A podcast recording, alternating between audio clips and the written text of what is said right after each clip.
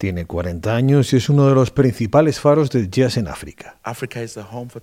Continente que defiende es el hogar de la tecnología.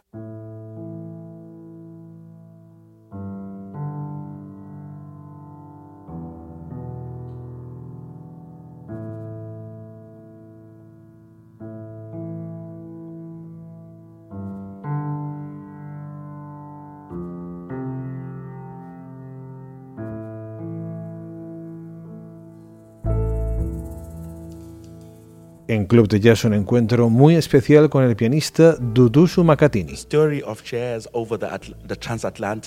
La historia transatlántica del jazz se explica a menudo desde un lado del Atlántico. Se omiten por completo miles y miles de años.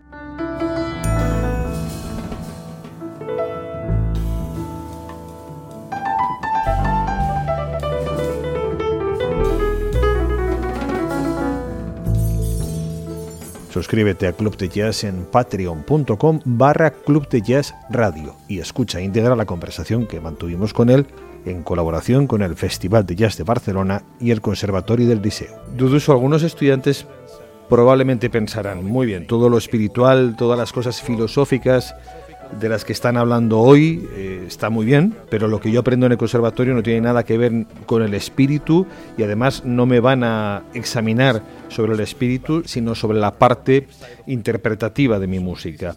¿Deberían huir los estudiantes de este lugar? No. di la verdad, di la verdad. Queremos a nuestros um, estudiantes, tío.